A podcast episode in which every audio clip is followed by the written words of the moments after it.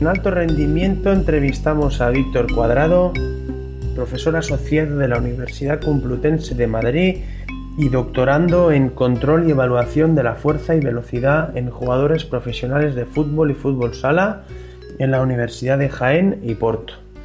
Buenos días, Víctor. Hola, ¿qué tal? Buenos días. Eh, a ver, Víctor, en línea de la tesis que estás realizando, eh, ¿qué es esto del perfil fuerza-velocidad? El perfil es una, herramienta que eh, lo que tratamos, bueno, nosotros realmente tratamos de, optimizar a todas aquellas acciones que se realizan a, máxima intensidad, puesto que ya, ya, ya se sabe por diferentes líneas de trabajo, diferentes autores, que, realmente lo que nos da el rendimiento en, deportes como en este caso el fútbol y el fútbol sala son las acciones que se realizan a máxima intensidad. Entonces realmente hay una necesidad de cuantificar y controlar y, a su vez entrenar estas acciones de, alta intensidad. Entonces sabemos que las mejores prestaciones de un, deportista son eh, las obtenemos por la, por la capacidad de aplicar fuerza en el, gesto deportivo. Mm. Teníamos la necesidad de, bueno, sabemos que existe una, relación importante entre la fuerza y la velocidad, eh, hay autores que vienen hablando de potencia, pero la, real, la relación real entre, entre estas dos variables en un sujeto en un momento determinado no se sabía, y así como cuáles deberían ser sus mejores prestaciones, es decir, eh, cuál, es, cuál es el estado eh, actual y cuál es el estado ideal. Entonces, pues este, este, esta herramienta lo que nos da en cada sujeto esa capacidad de aplicar fuerza y, la, y, la, y, y, las manifestaciones de la, de la velocidad, de la capacidad de, de, aplicar fuerza tanto, tanto vertical como horizontal. Es, decir, cómo, cómo se encuentran la fuerza y la velocidad, qué relación tiene, qué, en qué porcentaje o en qué medida están desarrollados una y otra en un momento determinado, en un sujeto determinado. Hmm. Eh, si nos puedes aclarar un poquito más, Víctor, eh, ¿qué, similitudes, ¿qué similitudes o qué relación hay entre este perfil fuerza-velocidad y lo que se conoce como fuerza-potencia? La, similitud, bueno, nosotros cuando hablamos de, potencia, tenemos una, relación una relación clara, eh, hablamos de, fuerza por, por, fuerza por velocidad, y hasta ahí sabíamos, y hasta ahí utilizábamos, y bueno, y, se viene tiempo midiéndose tanto la, potencia máxima, la potencia al pico de, determinado gesto y demás. Pero este, este, este, este perfil realmente también nos habla de la relación de, la relación de, estas, de estas dos variables, pero nos dice exactamente en qué porcentaje están desarrollados una y otra y cómo de lejos estaría de su mejor estado de forma. Es decir, realmente hablamos de lo mismo, hablamos de fuerza y de velocidad, pero hablamos de cómo se encuentra cada una. Y bueno, y se ven cosas interesantes, porque hay sujetos, nosotros, eh, nosotros a priori, cuando hablamos de potencia, de manifestación de, fuerza rápida, hablamos por ejemplo de un salto vertical, nosotros podemos comparar a, dos sujetos y en valor absoluto decir un sujeto salta más que otro, bueno, es más potente, aplica más fuerza, o sprinta más que el otro y se aplica más fuerza pero puede ser que su perfil tenga un, mayor desbalance con respecto a otro sujeto, es decir, esté, menos, esté más lejos de su mejor rendimiento. Y, eso nos permite esa individualización del entrenamiento. Mm. Eh, ¿Cómo se obtiene este indicador? Pues mira, este, este indicador eh, ya, ya se, han, desarrollado eh, tres perfiles diferentes. Nosotros hemos, desarrollado el que es a través del salto. Se hacen unos, unos test sencillos que consisten en, saltos, saltos progresivos con carga donde se mide la altura de salto vertical. Y, a su vez al sujeto se le mide las longitudes corporales tanto en, 90 grados, es decir, eh, qué distancia desde en posición 90 grados desde la cresta ilíaca hasta el suelo y tumbado en hiper, es decir, con la pierna en hiperextensión desde la cresta ilíaca hasta la punta del, dedo gordo del pie. ¿Por qué? Porque lo que estamos es, controlando es la, fase o la, o la, capacidad de aplicación de fuerza de un sujeto. Es decir, cuando el sujeto se, se va a despegar del suelo, cuando parte de los 90 grados en un ciclo de estiramiento-acortamiento y se va a despegar del suelo en, la, en esa hiperextensión de tobillo, esa, esa medida la necesitamos. Esa medida, junto con el peso del sujeto, la altura del sujeto y la altura que consigue con diferentes cargas progresivas, todo esto se, se introduce en una fórmula, una computación matemática desarrollada por un grupo de, ingenieros y, y licenciados en educación física de la Universidad de San Etienne, y entonces eso te genera ya para ese sujeto qué relación existe entre la fuerza y la velocidad. Para tu hombre, para, para sacar esa computación matemática se, se han obtenido en miles de datos de sujetos medidos con plataformas de fuerza, medidores lineales de posición, etcétera, etcétera, para crear una, una relación matemática que cuando tú introduces estos datos ya personales, como son, eh, como ya te digo, angulación de 90, de 90 grados, en hiperextensión y, y las diferentes alturas con cada carga, ya automáticamente esta herramienta genera ese perfil y te dice cómo, en qué tanto por ciento está desarrollado cada una de estas dos cualidades. Eh, ¿Qué importancia tiene esta, este perfil, esta herramienta eh, de cara a optimizar el rendimiento deportivo?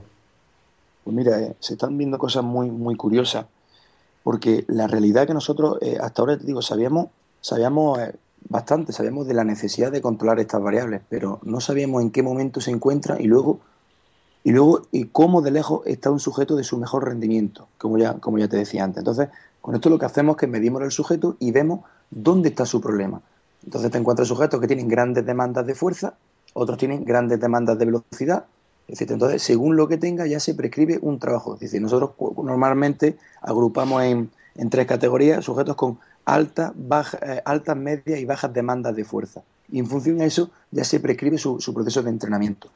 Es más, eh, hemos estado viendo cosas interesantes que aquellos sujetos que tienen un perfil eh, más, más desbalance, es decir, cuando hablo de desbalance hablo de la, de la diferencia entre lo que es el estado actual y su mejor estado. Cuanto más lejos están de su mejor estado, independientemente de las marcas del sujeto, si, eh, si te hablo en valores absolutos, yo tengo, yo te digo que tengo, por ejemplo, un par de jugadores, un jugador que te salta 55 centímetros en CMJ y corre los 20 metros acelerando en 2.63, dice, oh, qué barbaridad. Es decir, prácticamente parece un velocista, ¿no? Y te digo que está a un 50% de sus prestaciones diríamos, pero eso sería imposible, no podríamos optimizar tanto más su rendimiento.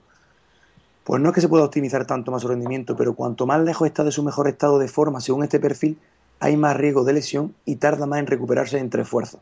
Es lo que se está viendo. Es una de, una de las aplicaciones.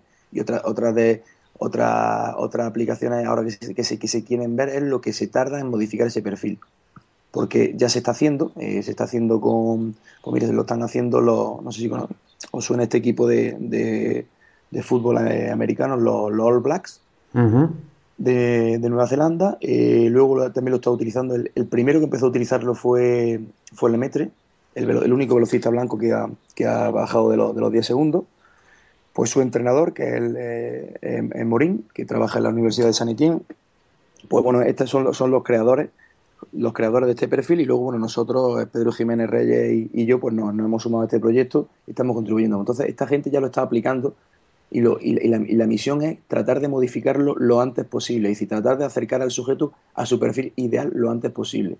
¿Qué mm. ocurre una vez que llegamos al estado lo más ideal? Que si supuestamente mantenemos el pico de forma durante más tiempo. Y el objetivo ya del entrenamiento no sería planificar con diferentes fases. No, aquí ya no se acumula nada, no se transforma, no se realiza nada. Es decir, objetivo, conseguir lo antes posible el mejor perfil o el más óptimo y mantenerlo. Cuando el perfil óptimo lo mantiene y se va perdiendo por fatiga, por lo que sea, se hemos visto que hay lesiones deportivas y el sujeto pierde un rendimiento considerable. Eh, Víctor, cuando tenemos los datos eh, en nuestras manos, ¿cómo sabemos eh, ¿cuánto de cerca o de lejos está el atleta, el deportista, de su perfil óptimo? Porque mira, aparte, esta, herramienta nos, genera como una, gráfica donde aparecen reflejadas estas dos, estas dos cualidades, es decir, fuerza y velocidad, y aparece un porcentaje con respecto al estado ideal. Pero a su vez nos crea una, cosa que se llama el imbalance, que es la, pérdida de rendimiento, y te, da, y te da un número exacto, te da un porcentaje de, pérdida de rendimiento eh, eh, clara, tanto en la fuerza como en la velocidad. Y entonces, y entonces nosotros ya, eso en un principio, pues el objetivo es decir, bueno, ya sabemos lo que ya sabemos el estado actual, ya sabemos lo que necesita, ¿no? Bueno, ahora vamos a intentar, ya se llevamos unos meses trabajando en ello, en decir cuál es la mejor forma de modificar este perfil. Y ya se están consiguiendo buenos resultados. En, ya te digo, en los deportistas que te he citado y aquí en España, en, en, en categoría en fútbol en división de honor, algún equipo lo está consiguiendo y en diferentes disciplinas.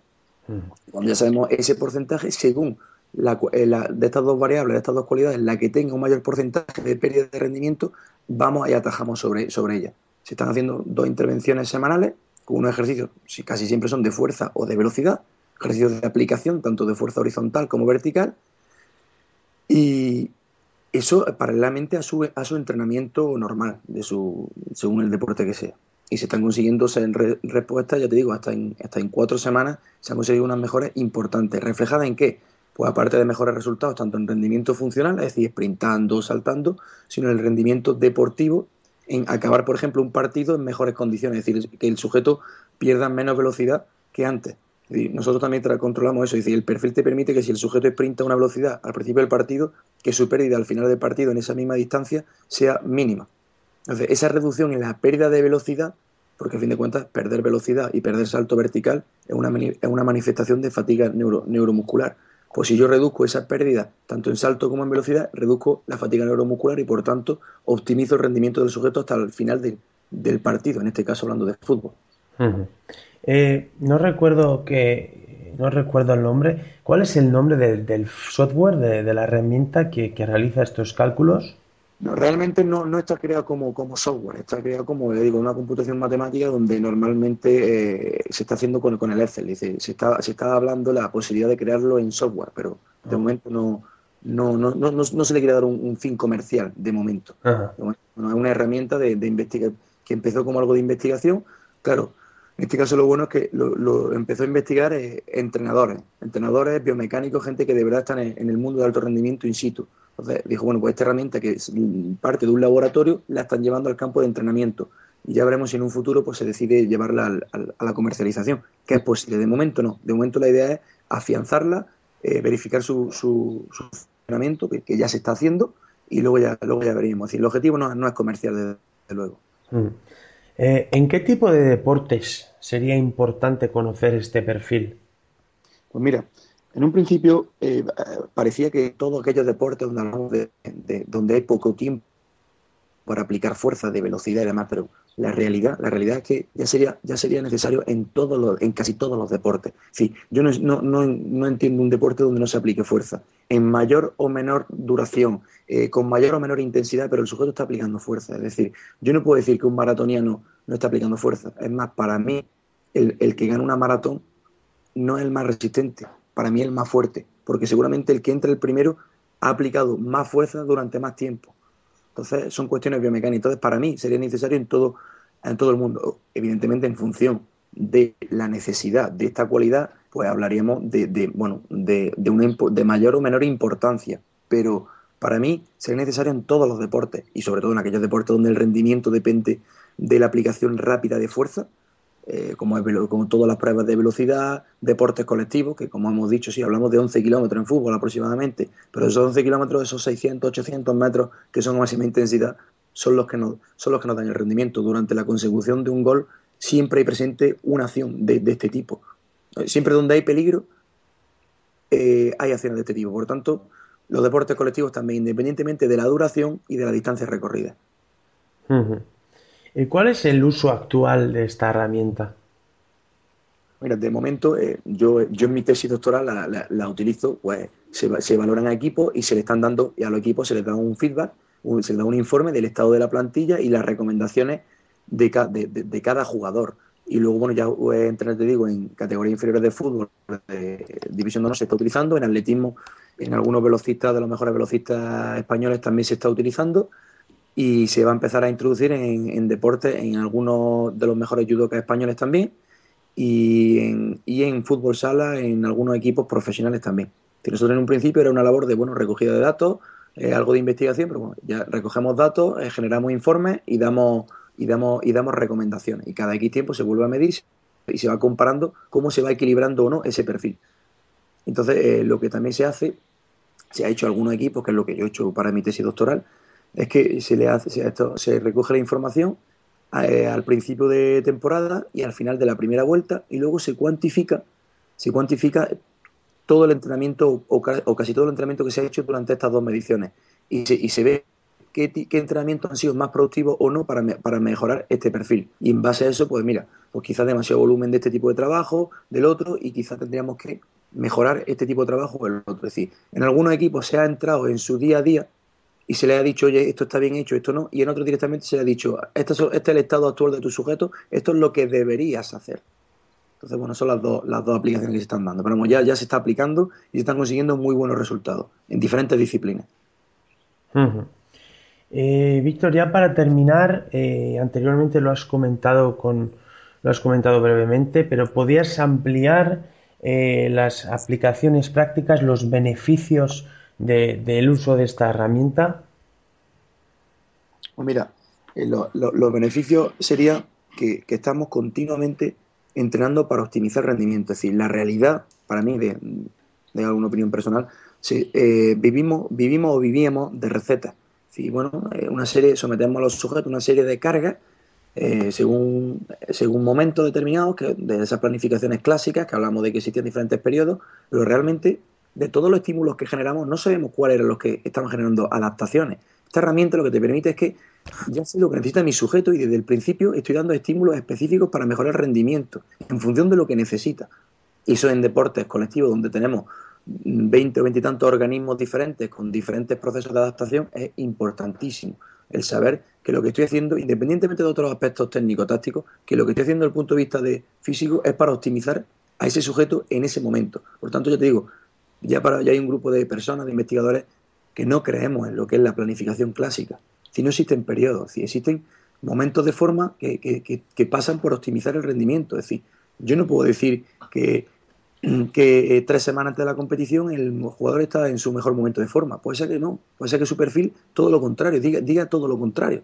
Y puede ser que, el momento de forma lo consiga mucho antes. Y no puedo planificar y decir que de esta semana a esta va a ser cuando va a tener tu mejor momento de forma. Bueno, puede, que no. Y eso ya se está demostrando que el concepto clásico de planificación llega en el momento que no exista. Y nosotros programamos estímulo en función del estado del sujeto.